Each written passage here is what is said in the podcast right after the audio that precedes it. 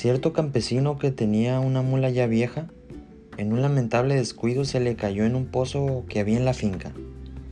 El hombre oyó los relinchos del animal y corrió para ver qué ocurría. Le dio pena ver a su fiel servidora en esa condición, pero después de analizar cuidadosamente la situación, creyó que no había modo de salvar al pobre animal y que más valía sepultarla en el mismo pozo. El campesino llamó a sus vecinos, les contó lo que estaba ocurriendo y los enlistó para que le ayudaran a enterrar a la mula en el pozo para que no continuara su sufrimiento.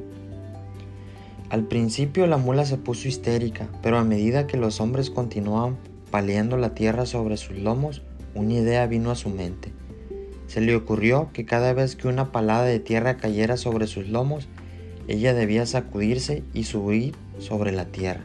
Esto hizo la mula palada tras palada. Sacúdete y sube, sacúdete y sube, sacúdete y sube, repetía la mula para alentarse a sí misma. No importaba cuán dolorosos fueran los golpes de la tierra y las piedras sobre su lomo, o lo tormentoso de la situación, la mula luchó contra el pánico y continuó sacudiéndose y subiendo. El nivel del piso se fue elevando bajo sus patas. Sorprendidos, los hombres captaron la estrategia de la mula y eso los alentó a continuar paleando. Poco a poco, se pudo llegar hasta el punto en que la mula cansada y abatida logró salir de un salto de aquel pozo.